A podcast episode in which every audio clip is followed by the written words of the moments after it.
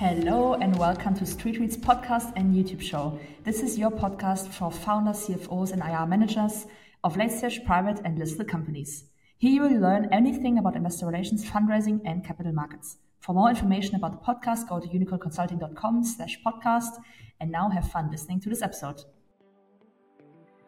Ich kann immer nur empfehlen, diese äh, Finfluencer nicht als so ein, so ein, Phänomen zu sehen, sondern äh, einfach als ein Element von Finanzkommunikation zu sehen, als interessanten Kanal, sich auch mal darüber auszutauschen, wen man jetzt für seriös hält und gleichzeitig natürlich in gewisser Form reichweitenstark.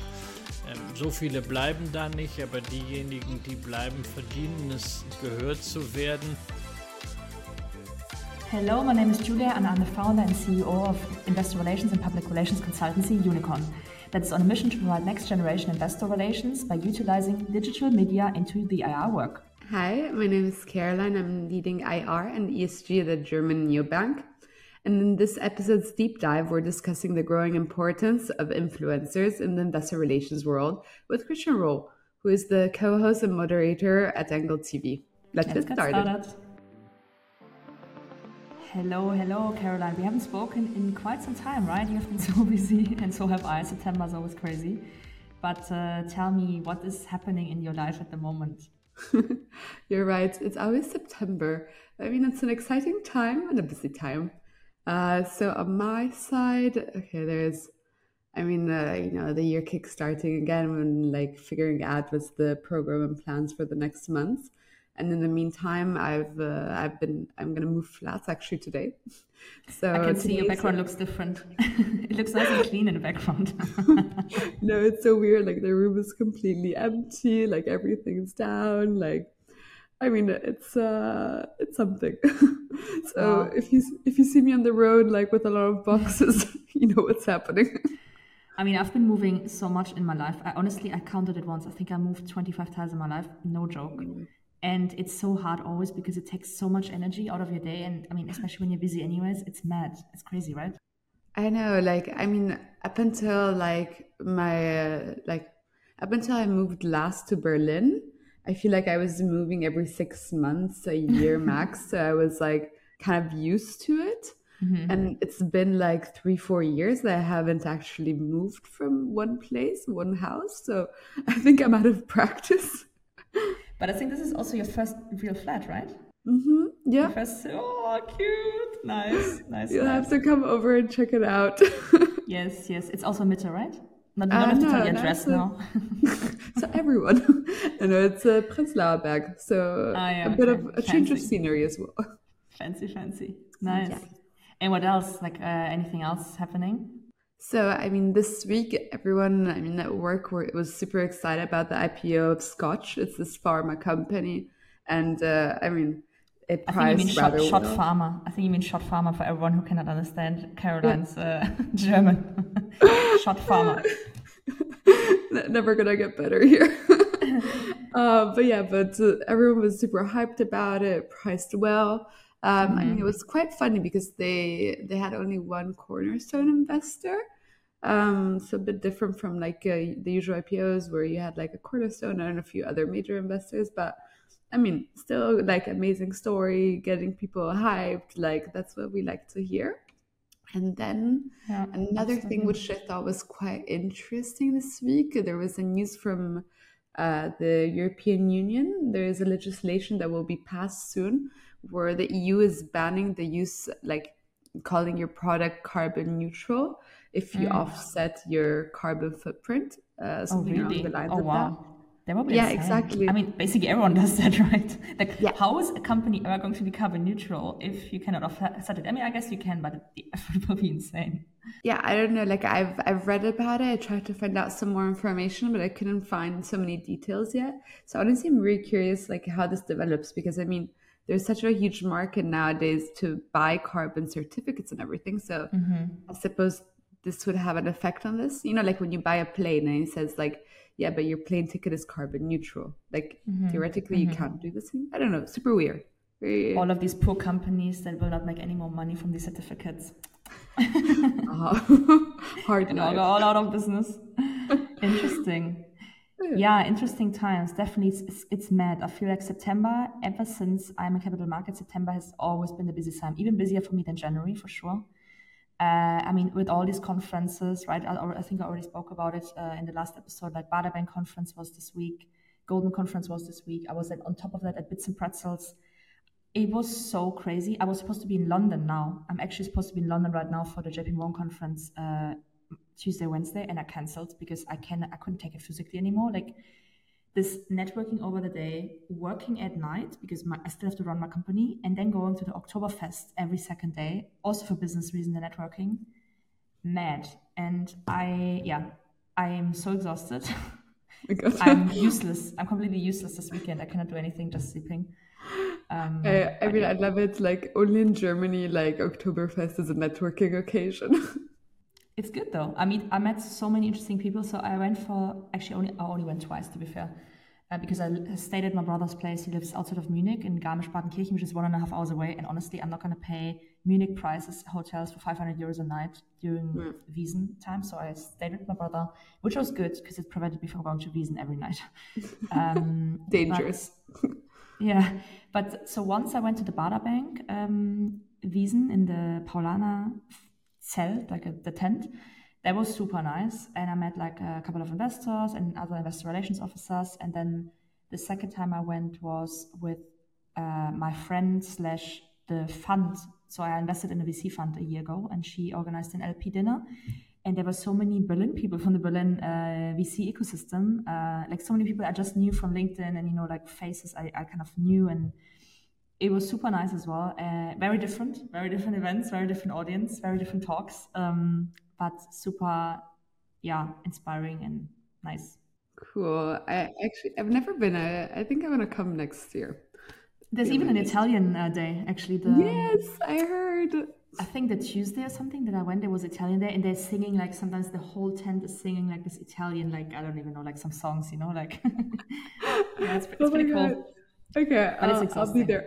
you can find me there. yeah, yeah.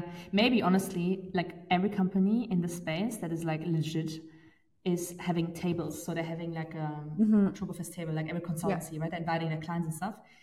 I told myself, like, if one day I'm big enough with Unicorn, big ambition, because one table is like hugely expensive. Yeah. I gotta I gotta book a street juice slash unicorn table. Like oh this God. is my pledge. This is my pledge okay. to my like. future self. I like this. Yeah. this is a nice idea. I'm gonna I'm gonna uh, hold you accountable on this pledge. yeah, first need to earn some more money, but uh, let's see. Uh, I don't even know how much the table would be, but it's it's expensive. Um, yeah, and what else? Oh yeah, then big announcement as well. Um, you're the first ones to hear in the audience now. Uh, we're going to be official media partner at the CIRA, the Austrian Investor Relations um, Circle, um, which has their annual conference in two weeks, I think. So we're gonna be present with a street read stall, and we're gonna give interviews um, uh, to people who are curious who want to um, record an interview. And these interviews will then be part of our Street Reads podcast episodes that will be aired on YouTube and also on Spotify. So if you're curious, um, yeah, come by the stall. I think uh, that's gonna be awesome. That'd be great. but yeah, yes. check it out. Cool. Well, then I would say we're gonna go now into the deep dive, right? Ja, let's do this. So, willkommen Christian zu Street Reads. Ähm, so schön, dich hier zu haben. Ja, freut mich, Julia. Ganz meinerseits das Vergnügen. Genau, wir sind ja auch beide aus Berlin, also gar nicht so weit voneinander entfernt. Und wir haben uns auch schon einige Male zuvor in der Vergangenheit getroffen. Aber für alle, die dich noch nicht kennen, würde ich einmal ganz kurz eine Introduction zu dir machen und dann übergebe ich das Wort aber direkt auch an dich. Genau, also Christian Röhl äh, haben wir heute hier in, bei Street Reads zu Gast ähm, und zwar zum Thema Finfluencer Relations, was Investor Relations Officer wissen sollten. Ähm, zum Hintergrund, Christian ist seit 25 Jahren professionell an den Finanzmärkten aktiv, verwaltet heute vor allem sein eigenes Vermögen, äh, very impressive, und teilt seine Erfahrungen etwa auf dem YouTube-Kanal Echtgeld TV, woher ich dich auch in erster Linie original kannte.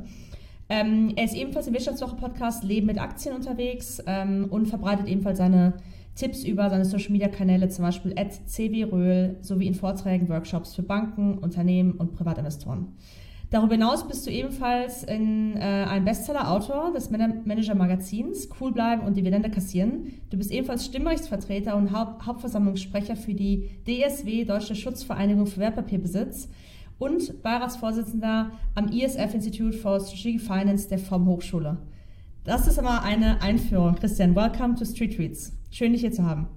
Ja, ist mir, ist mir ein Vergnügen, selbst wenn ich natürlich ein bisschen traurig bin, als du eben gesagt hast, ich würde meine Tipps verbreiten. Also Tipps hört sich immer ganz, ganz schlimm an. Ja, das hört sich immer so an, heute das kaufen, morgen jenes verkaufen. Das ist ja genau das, was ich eben nicht will, sondern es geht einfach darum, ein paar Erkenntnisse, ein paar Learnings, ein paar Gedanken zu teilen, die mir bei meinem täglichen Job als Vermögensverwalter in eigener Sache so über den Weg laufen. Und da freue ich mich natürlich, wenn das auf entsprechende Resonanz stößt. Sehr gut. Anscheinend bist du damit sehr, sehr erfolgreich. Ich habe jetzt gerade schon eine längere ähm, Introduction gegeben, aber magst du der Hörerschaft vielleicht nochmal aus deiner Perspektive sagen, wer du bist und vor allem mit, mit Hinblick auf das Thema Finfluencer Relations? Was ist relevant über dich zu wissen?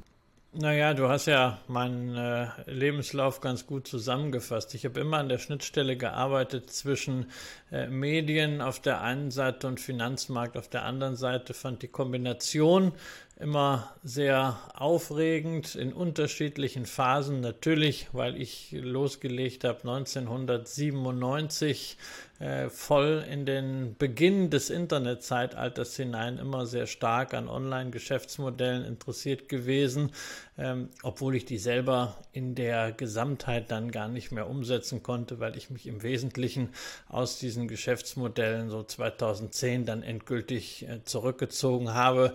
Und meine große Zeit, das war noch die Zeit der Newsletter, und äh, der PDFs. Nichtsdestotrotz fand ich es natürlich sehr, sehr spannend, irgendwann zu sehen, wie soziale Medien funktionieren. Eben für mich nicht als Geschäftsmodell, sondern einfach als Möglichkeit zu interagieren, Informationen über andere Kanäle zu bekommen, zu distribuieren und vor allen Dingen sich auszutauschen mit anderen Investoren, mit Unternehmen und auf diese Art und Weise zusätzliche Impulse zu bekommen und natürlich ganz wichtig auch eigene Meinungen immer wieder zu überprüfen, zu evaluieren oder wie man heutzutage ja gerne sagt, zu challengen. Ja, absolut, das stimmt. Da wird man ja immer ganz gut gechallenged, auch in Kommentaren und Feedback, das man direkt bekommt in Social Media. Ähm, wir steigen vielleicht mal gleich direkt ins Thema ein. Wie würdest du denn das aktuelle Investitionsverhalten von Retail-Investoren einschätzen und welche Rolle spielen Finfluencer deiner Meinung nach dabei? Wir haben ja einige Studien auch gesehen. Ich weiß nicht, ob du die Studie des Deutschen Aktieninstituts und des DIRKS zusammen zum Thema Retail-Investoren ähm, und Generation Aktie gesehen hast. Aber was ist denn deine persönliche Einschätzung zum Thema Retail-Investoren und Finfluencer? Also ich habe ja schon ein ernsthaftes Problem mit der Frage, da steht so ein bisschen so diese äh, Attitude dahinter. Ähm, Finfluencer, das sind irgendwelche Leute, die auf sozialen Medien irgendetwas verbreiten. Und dann gibt es so ein Heer von Retail-Investors, auf die man ja äh, ganz gerne seitens der Smart Investors, der Institutionals, so ein bisschen herabschaut. Äh, so quasi ein Heer der Lemminge, das denen hinterherläuft. Ich glaube, das ist ein sehr, sehr vereinfachtes Bild sowohl von der Senderseite als auch von der Empfängerseite. Also ich kann mit dem Begriff Finfluencer nicht wirklich was anfangen, weil mir das einfach viel zu viele unterschiedliche Schattierungen hat. Wenn man jetzt allgemein Leute nimmt, die Content bereitstellen rund um Finanzthemen, dann hast du dabei natürlich genauso Journalisten, du hast dabei äh, den einen oder anderen Wissenschaftler, Unternehmer, die Erfahrung teilen, dann Leute, die halt wirklich vielleicht beruflich nichts anderes machen, als Content zu produzieren. Manche machen das aus Spaß, manche machen das, weil sie dringend davon leben müssen. Also das ist schon sehr, sehr heterogen und dann also von einer Finfluencer-Szene zu sprechen, ist mir eigentlich ein bisschen bisschen äh, fehl am Platze.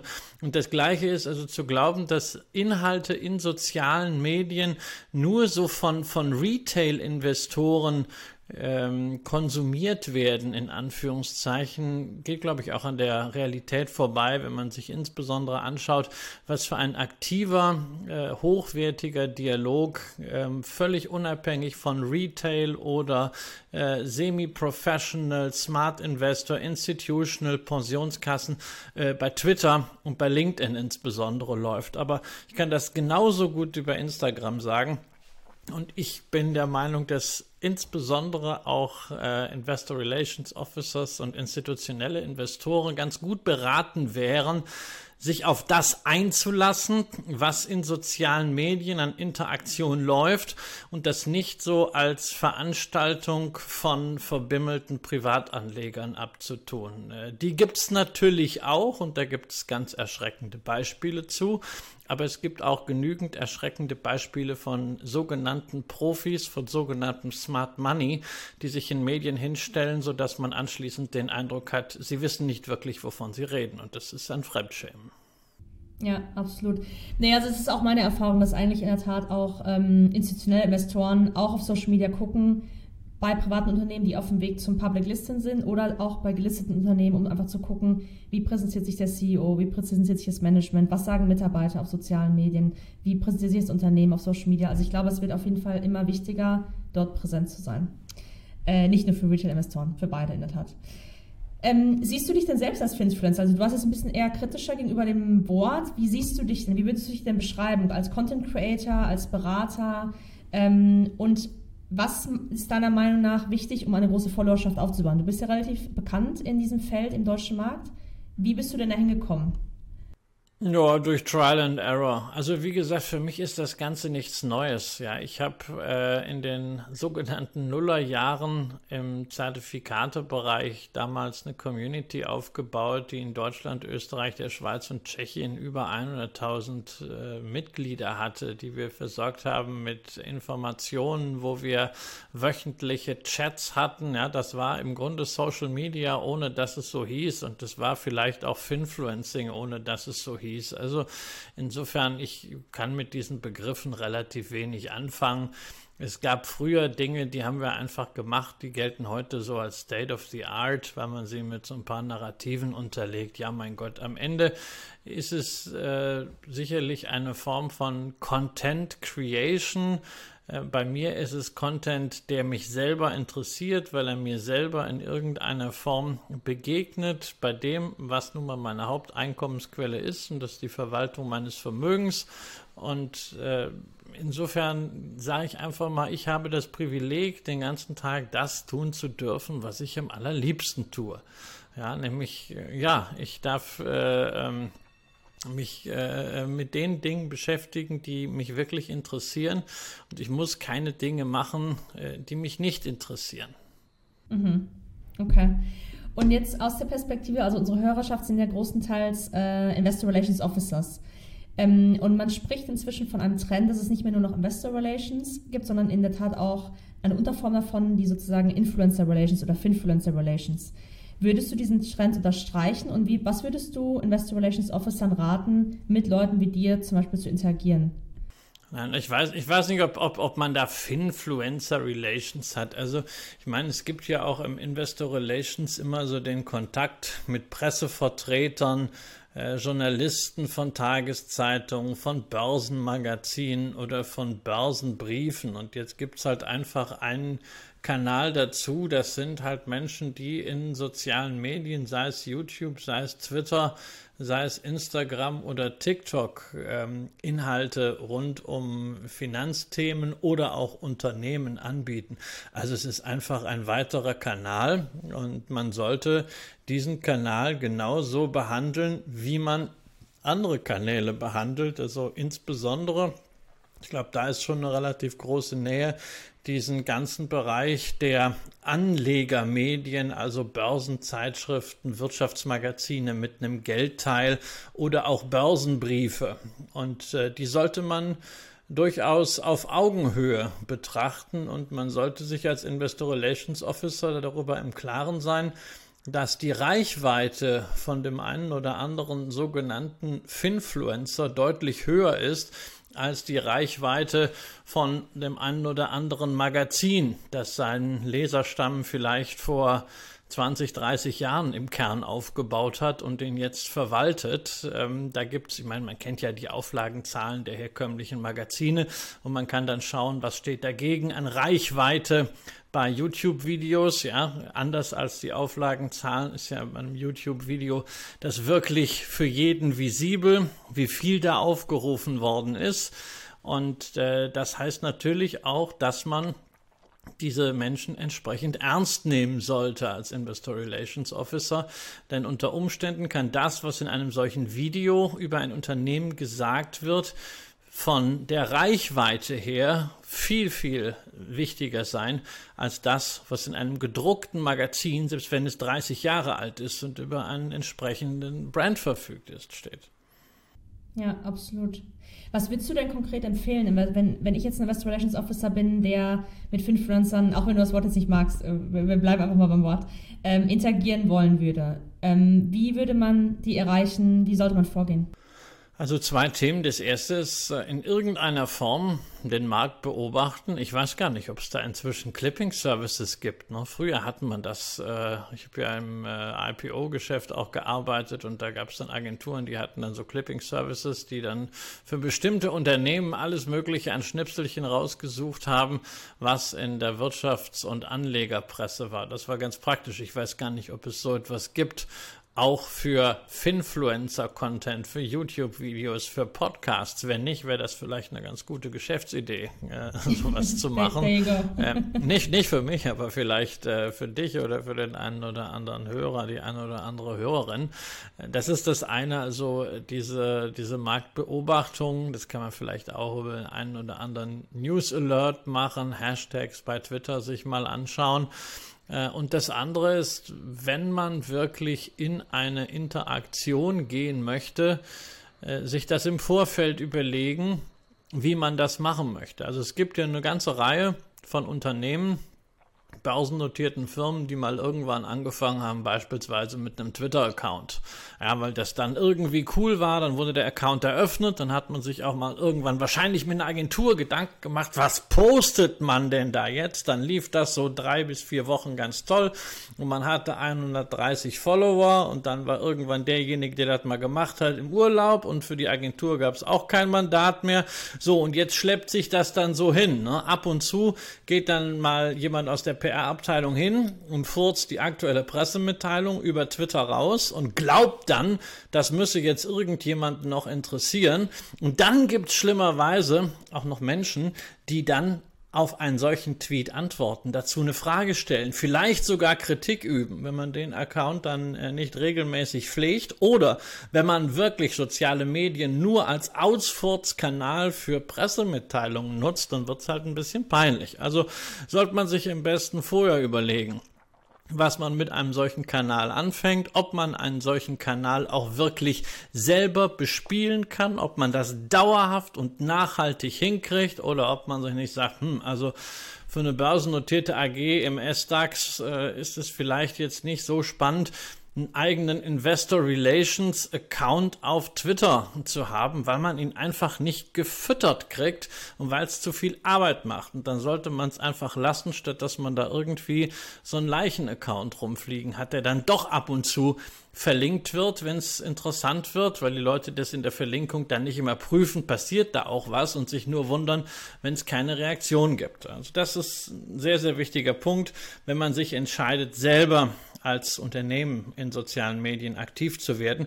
Und ansonsten, wenn man etwas feststellt, aha, da spricht jemand über uns, dann einfach gerne mal zu dem auch äh, Kontakt aufnehmen. Ja, man merkt ja nun relativ schnell, als erfahrener Finance Professional ist so ein in Anführungszeichen Finfluencer seriös, hat der Ahnung, interessiert der sich wirklich für ein Unternehmen oder produziert der nur schnell irgendwelchen Content, damit er fünf Affiliates drunter knallen kann. Ja, den braucht man dann nicht, äh, aber wenn man jemanden gefunden hat, und davon gibt es einige, die wirklich in die Tiefe gehen, dann kann man diese Leute auch mal anschreiben und in aller Regel kriegt man dann auch eine gute Antwort und dann kann man gucken, ob man mit denen vielleicht auch was zusammen machen kann. Okay. Und wie wird sowas aussehen? Also ist das äh, aus deiner Erfahrung, ist das gegen Geld oder nehmen Finfluencer auch teilweise Unternehmen auf in ihre Coverage, weil, einfach nur, weil sie interessiert daran sind? Man müsste sich sozusagen pitchen als Unternehmen oder was ist der Prozess aus deiner Erfahrung? Naja, also ich habe ja, ich hab ja keine Ahnung, was, äh, was, was Finfluencer so machen und wie die Geschäftsmodelle da im Einzelnen sind. Ja, also äh, ich, ich spreche die Woche, glaube ich, insgesamt allein in der Öffentlichkeit jeweils zwei bis drei Stunden über äh, Vermögensanlagen, damit auch über Aktien und Unternehmen. Und äh, das ist grundsätzlich so, dass ich über die Themen spreche, die mich interessieren. Und wenn ein Unternehmen meint, es möchte mir was erklären, dann höre ich mir das sehr, sehr gerne an. Ich habe ja nun auch das Glück, dass ich als äh, Stimmrechtsvertreter für die DSW sowieso zu dem einen oder anderen Unternehmen einen Kontakt habe im Rahmen der Hauptversammlungsvorbereitung. Auf diese Art und Weise haben wir uns ja auch mal kennengelernt. Das stimmt, äh, bei Delivery ähm, Hero, ja. Bei Delivery Hero, genau, da ist ja jetzt auch bald wieder die Hauptversammlung. Da bin ich dann auch wieder zum Vorgespräch mit Emmanuel Thomasin. Und das ist natürlich immer eine großartige Geschichte. Und da ist es einfach, ich sehe ja auch einen HV-Sprecher immer als, als Finfluencer, es ist einfach eine schöne Sache, wenn man sich da auf äh, Niveau austauschen kann. Ja, ich weiß jetzt auch nicht, ob es für ein Unternehmen wirklich Sinn macht, ähnlich wie jetzt für irgendein Consumer-Brand, mit einem Finfluencer äh, eine Kooperation zu machen, die darauf hinausläuft, dass man die eigene Aktie bewirbt. Also das kann es ja eigentlich nicht sein. Ähm, was man natürlich äh, häufig sieht, ist, dass man speziellen äh, Content produziert, Reichweite generiert und das ist dafür, äh, so machen wir das bei Echtgeld TV auch, äh, halt einen Produktionskostenzuschuss gibt. Ja, aber das sind dann halt speziell gekennzeichnete Videos und ansonsten äh, würde ich mal sagen, etwa, naja, 90 Prozent der Videos, die bei uns online gehen, handeln von den Unternehmen, die wir uns selber aussuchen. Und ab und zu triggert man dann halt mal einen Vorstand und sagt mal, hey, also äh, wenn Sie mal Lust haben, kommen Sie doch mal her und äh, erzählen Sie uns das mal ein bisschen näher. Und manchmal hat man Glück, dass dann jemand sagt, jawohl, da komme ich doch mal und dann plaudert man kurz darüber. Also es muss nicht nur mit dem Vorstand sein. Wir haben das beispielsweise auch mit Frank Thelen gemacht, ihn mal äh, über Social Media getriggert, äh, gesagt, Frank hier, darüber würden wir gerne mit dir reden. Und äh, zwei Wochen später war Frank 20 Minuten bei uns in der Sendung. Das haben wir auch mit Christiane Bortenlänger vom Aktieninstitut gemacht oder mit Johannes Vogel von der FDP. Da muss ich sagen, Politiker und Fondsmanager äh, und Verbandsfunktionäre sind an dieser Stelle deutlich aktiver, deutlich einfacher zu erreichen als äh, Unternehmen. Unternehmen tun sich da immer noch ein bisschen schwer. Dabei ist ja eigentlich klar, wir beißen nicht. Mhm.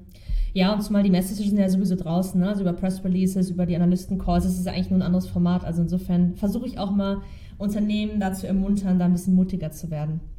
Ähm, Gibt es denn aus deiner Erfahrung ein paar Best Practices im, ähm, in, in dem Investor Relations Space? Ich weiß, du warst auf der Invest-Konferenz in Stuttgart, da haben wir uns auch noch einmal gesehen äh, dieses Jahr.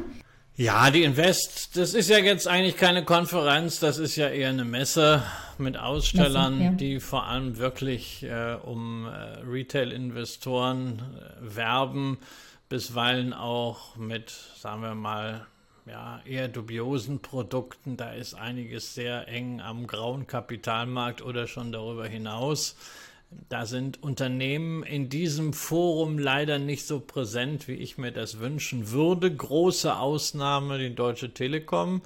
Äh, mhm, die genau, den bei der, ich auch gesehen, ja. Genau, die waren da nicht nur mit dem äh, Vortragsslot auf der großen Bühne gemeinsam mit äh, der DSW präsent, sondern auch während der Messe äh, viel rumgelaufen, abends noch bei einem Aktionärstreffen mit über 100 Leuten mit dabei gewesen. Das war schon eine sehr, sehr großartige Sache, dass ausgerechnet so eine Publikumsgesellschaft da Flagge zeigt ohne dass da irgendwie jetzt wild Chaka Chaka für die Aktie gerufen wird, sondern ganz einfach faktenbasierte Erklärung, das Beantworten von Fragen. Gerade für ein so großes Unternehmen ist es natürlich auch positiv, wenn man das in einem solchen Umfeld dann macht. Das hat einfach eine Strahlwirkung. Das kann nicht jedes Unternehmen machen, aber auf so einer Messe oder auch auf diesen kleineren Börsentagen regional präsenter zu sein, da muss ich sagen, das wäre schon wünschenswert, wenn ich beispielsweise den Börsentag Hamburg sehe, was eine großartige Veranstaltung ist, wirklich mit Niveau, mit tollen Gästen, mit tollen Referenten in dieser Kaufmannsstadt und ich sehe dort weder eine Vielmann noch eine Arubis noch eine Bayersdorf. Also wenn wir was für die Aktienkultur tun wollen, völlig unabhängig von der Finfluencer-Diskussion, dann wäre es doch eigentlich sinnvoll, wenn sich Aktiengesellschaften bei der Gelegenheit präsentieren würden. Nochmal, es geht nicht darum, irgendwelche äh, ähm, Verkaufsroadshows zu machen, sondern es gilt einfach zu zeigen, das sind Unternehmen, die werden repräsentiert von Menschen, mit denen kann man in Dialog treten. Und das ist eine lebendige Aktienkultur. Und da sind meiner Ansicht nach Unternehmen, äh, die im DAX, im MDAX, im SDAX sind, äh, wirklich gefragt, auch dafür was zu tun. Also man kann nicht immer nur von Aktienkultur schwallen und dann glauben, dass die Politik das irgendwie löst oder dass das damit getan ist, dass man da diesen Beitrag an die Lobbyorganisation namens Deutsches Aktieninstitut äh, entrichtet, ähm, sondern es geht auch da wirklich mal darum, Präsenz zu zeigen. Das kann man da ganz gut, das kann man in gewissen Online-Veranstaltungen ganz gut, das kann man auch übrigens unter dem neuen Hauptversammlungsformat äh, ganz gut machen.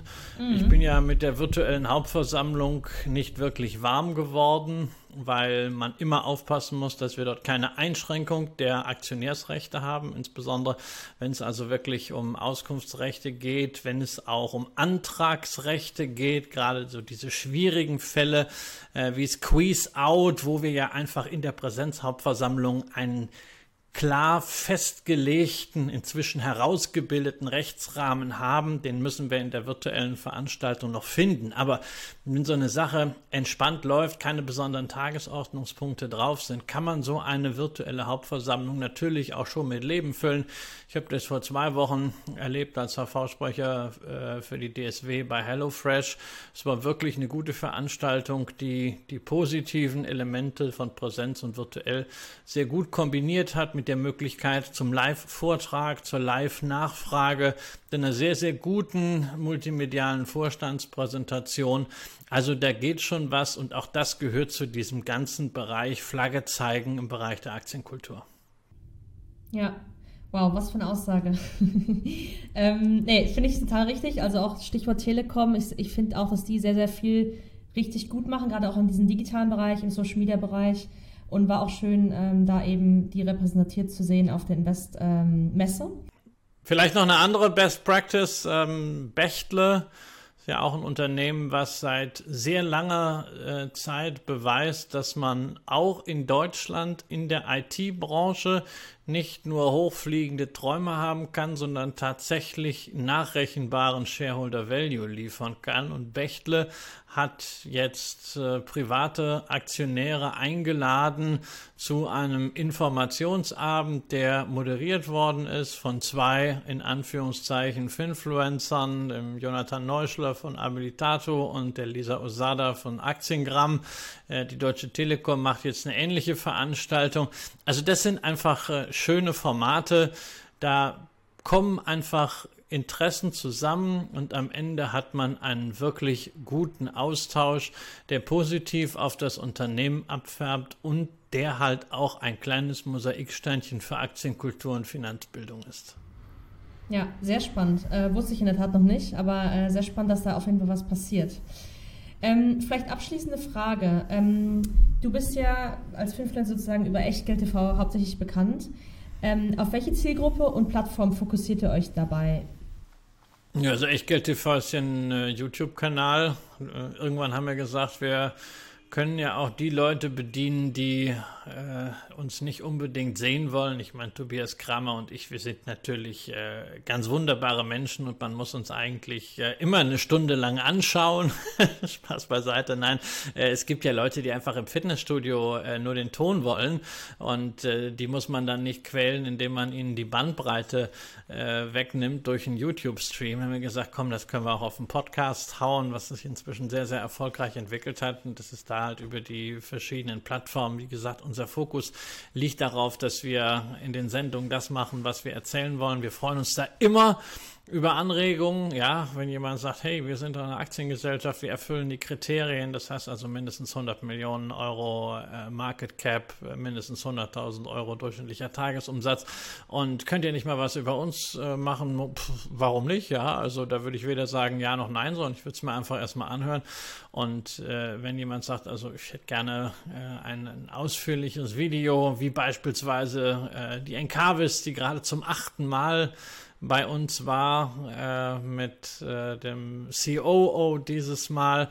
weil sie einfach sagt, das ist eine gute Plattform, um das Unternehmen mal in einer, einer neuen Zielgruppe vorzustellen, dann machen wir das natürlich sehr gerne gegen einen entsprechenden Produktionskostenzuschuss. Aber wer die Videos gesehen hat, weiß, ähm, dass es wirklich dann die Produktionskosten sind. Das ist kein äh, Ich kaufe mir die Fragen-Zuschuss. Da sind wir natürlich weiterhin genauso kritisch, äh, wie wir auch sonst sind. Und das hat man ja gerade auch in dem Beispiel gesehen wo äh, eine Dividende plötzlich nach zehn Jahren dann nicht mehr gezahlt wird da haben wir uns auch, äh, wenn es halt ein solches Zu-Gast-Video war, doch recht deutlich positioniert. Super. Sehr, sehr hilfreich. Vielen Dank für deine spannenden Einblicke in deine Welt, ähm, in die Finfluencer-Welt, in die äh, Welt der Aktienkultur. Hast du noch finale Worte zum Abschluss äh, für unsere Hörerschaft? Nein, ich kann immer nur empfehlen, diese äh, Finfluencer nicht als so ein, so ein Phänomen zu sehen, was da irgendwie gerade aus dem Internet gekrochen kommt, sondern äh, einfach als ein Element von Finanzkommunikation zu sehen, als interessanten Kanal, sich auch mal darüber auszutauschen, wem man. Ich kann immer nur empfehlen, diese äh, Finfluencer nicht als so ein, so ein Phänomen zu sehen, was da irgendwie gerade aus dem Internet gekrochen kommt, sondern äh, einfach als ein Element von Finanzkommunikation zu sehen, als interessanten Kanal, sich auch mal darüber auszutauschen, wen man jetzt für seriös hält äh, und gleichzeitig natürlich in gewisser Form reichweitenstark. Ähm, so viele bleiben da nicht, aber diejenigen, die bleiben, verdienen es, gehört mhm. zu werden. Absolut, so wie man mit jedem Investor auch umgehen sollte oder potenziellen Investor. Ja, also es ist natürlich, es ist natürlich schon äh, schön, wenn äh, der Privatinvestor, der Finfluencer und der institutionelle Investor allesamt den Eindruck haben, dass sie äh, so behandelt werden, wie es ihrer eigenen Wahrnehmung und ihrem eigenen Stellenwert, und wir nehmen uns ja alle immer sehr, sehr wichtig, entspricht. Vielen Dank. Damit, das war ein perfektes Abschlusswort. Vielen Dank, Christian, für deine Zeit. Und äh, ich hoffe, ich sehe dich äh, bald in Berlin irgendwo oder vielleicht auf dem nächsten Event.